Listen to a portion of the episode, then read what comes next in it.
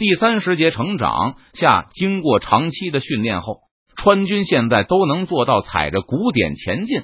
即使是战前才征召来的士兵，也在日常军训中接受过足够多的训练，完全能够理解和服从军队的金鼓旗号。但福清灭明军依旧做不到。现在只有少量军官明白擂鼓就是前进，但还是经常会搞错，或是听不清鼓声而瞎走一通。砰 砰砰，三眼冲响成了一片。听到这齐射声后，全军都为之一振。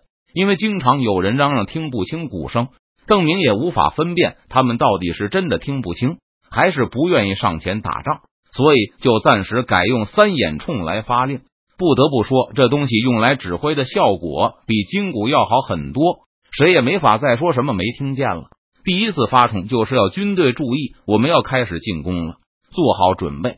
上万的明军已经恐吓了对面的清军半个时辰了。可对方还是没有出现大量逃亡，这让福清灭明军意识到对面乃是劲敌，不少官兵都心里打鼓，希望能够再多吓唬对方一会儿。见邓明宣布要进攻了，不少士兵心里惴惴不安，但也只好打起精神准备进攻。随着第二声冲响，三眼冲大队就迈开步子向前走去，整排的福清军都跟在后面前进。三眼冲的射击相当响亮，还能腾起不少烟雾，起到一些遮蔽敌人视野的作用。一开始，邓明用三眼冲做指挥器材时，还把不少福清军吓倒了。那些新参加军队的秀才和佃农的见识还不如江湖好汉们，从来没有听过这么大声的炮响，被雷霆般的冲声惊得腿软。不过，邓明告诉他们，这也就是听个响，而且根据邓明养马的经验。只要见识过爆破城墙后，战马就不太害怕冲声了。事情的发展也验证了邓明的判断。听过几次城墙坍塌的巨响后，福清军对冲声确实不太敏感了。不过对面的清军受到的影响不小。这批清军是刚从崖山前线撤下来，计划返回登州的。不想前面的友军都过去了，他们却被福清军堵在了后面。由于和义军交战过。或是至少见过中央军和义军交战，所以对面福清军发出的凶狠吆喝，并没有吓破这些清军的胆子。他们甚至还反着叫嚷，想吓跑对面的一些胆小鬼。不过这个计划没有成功，对面的福清军明显战斗力远在义军之上。看到好几千清军大声叫唤，还拼命的用武器碰撞盾牌，居然义军没有大批开小差的。当福清军向清军发射火铳后，清军的士气更受到沉重的的打击。对面的贼人拿的不是木棍，而是刀剑，而且他们居然还有火器，不但不逃跑，还试图和官兵打上一仗。福清军小心翼翼的前进着，前排的三眼冲大队都是福清军中的精兵，由特别勇敢的好汉和特别老实的佃农组成，由一腔热血的年轻读书人带队。福清军的精锐，除了这些火铳手外，还有大盾排兵，大部分也都是读书人带着的乡下佃户。传统的阵容一般是有两大类，一种就是炮灰先冲，精锐压阵，这一般会在优势情况下采用，比如进攻的时候。这种阵型的好处是炮灰承担较大的损失，压阵的精锐能够保证炮灰发挥更大的作用。消耗更多的敌人，不过在旗鼓相当和防御时不好用，因为万一炮灰反卷，可能会把精锐也冲垮，所以在敌人有可能反击的时候要非常小心。另外一种就是统帅带着精锐家丁冲锋陷阵，余南部队在两翼摇旗呐喊。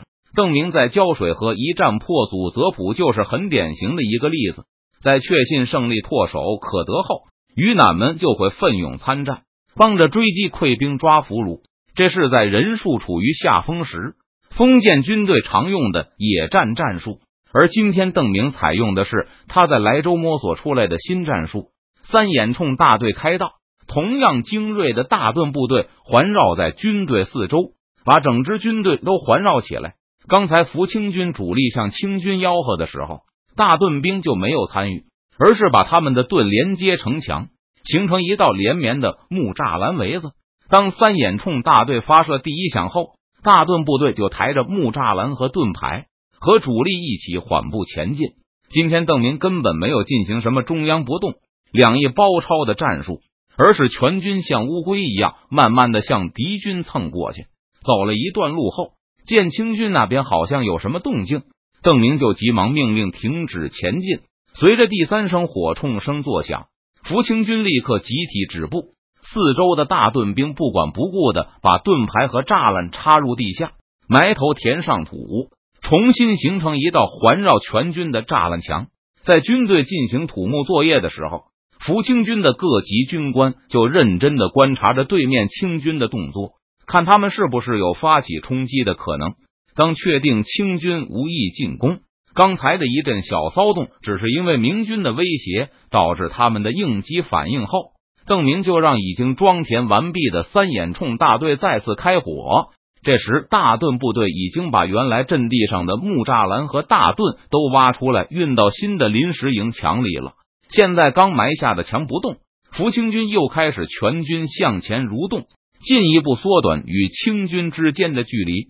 如果邓明带着卫队冲锋，估计可以拿下对面的敌军。但邓明不能把山东所有的野战都打了。重要的是设法培养福清军的战斗能力，而这种乌龟大阵，邓明觉得最适合福清军现在的士气、战斗技巧和人员组成。无论是敌军还是我军，最头疼的事情恐怕都是明目张胆的战场开小差行为。严格说起来，邓明的大乌龟阵并不是他的首创，当初戚继光在北方组建车阵。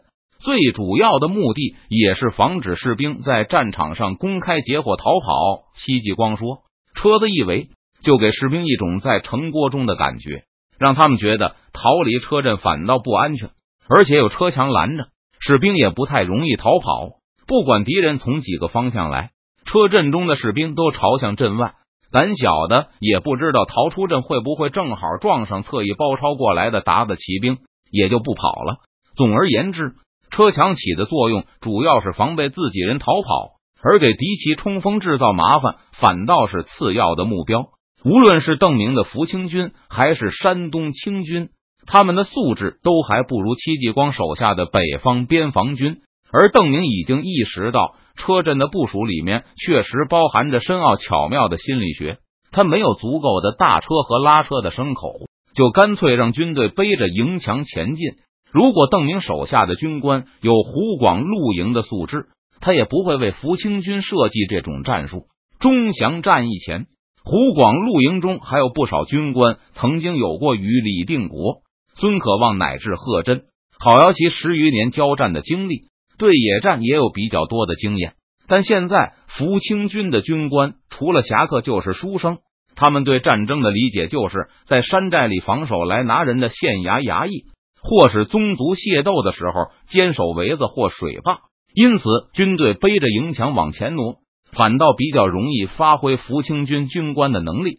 他们站在栅栏后，就有了重返械斗场的感觉，可以比较熟练的控制手下的士兵各司其职，缓慢的挪到了距离清军百米内。福清军拒绝继续前进，而是认真的加固营墙，并向敌人射箭。如果福清军装备的火器不是三眼铳，而是鸟铳的话，邓明觉得乌龟阵都不需要冒险挪得这么近，可以在一百五十米外开始进行加固，然后躲在栅栏后向敌人不停的开枪，耗尽敌人的耐心，迫使他们来进攻福清军的寨子，或是主动后退，那样就搬着寨子再跟上去。扎好栅栏后，福清军和清军就开始了激烈的对射。刚才福清军往前挪的时候，清军就一直在放冷箭，有好几十个福清军被放倒在地。现在总算可以还手了。福清军仗着人多势众，很快就把刚才吃的亏讨回来了。激斗了半个时辰后，福清军和清军的伤亡都接近百人。这种战斗让邓明的卫士们感到十分沉闷。不过，福清军的军官们却渐渐进入状态，在栅栏前吆喝着。指挥着士兵们奋勇作战。自从邓明提出这个战法后，就得到了近身意愿、发自内心的喜爱。他们拥有最多的粮食和农民。这种战斗虽然节奏缓慢，而且迟迟难以分出胜负，但却容易演变成近身最喜欢的平稳消耗战，没有大起大落，不是一夜之间暴穷暴富的赌博游戏，而是实打实的拼家底。在栅栏后负伤的士兵被拖到阵中得到照料，此时那些好汉都开始羡慕佃户，因为他们都有族人在侧，负伤后也能得到同族人的悉心照料，而且一两个表现勇敢的负伤壮丁还得到了同村读书郎的亲口保证。说回去后就跟族长说，给他们在族路上记上一功。战局不断向着有利于福清军的方面发展，而关键是几台简易抛石车终于被拼起来了。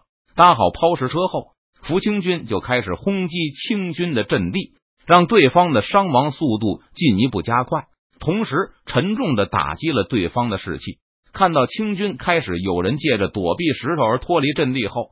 福清军军官终于看到了野战胜利的曙光，更加卖力的向对方阵地抛过去石头。而清军统帅也必须做出抉择：到底是暂且后退，撤出敌人的投石车距离呢，还是主动去攻打对方的木栅栏，把敌军驱逐出战场？前者可能会导致大批士兵把撤退误认为败退而开始逃跑，而攻打木栅栏也有危险。毕竟福清军人数更多，而且还有防守的优势。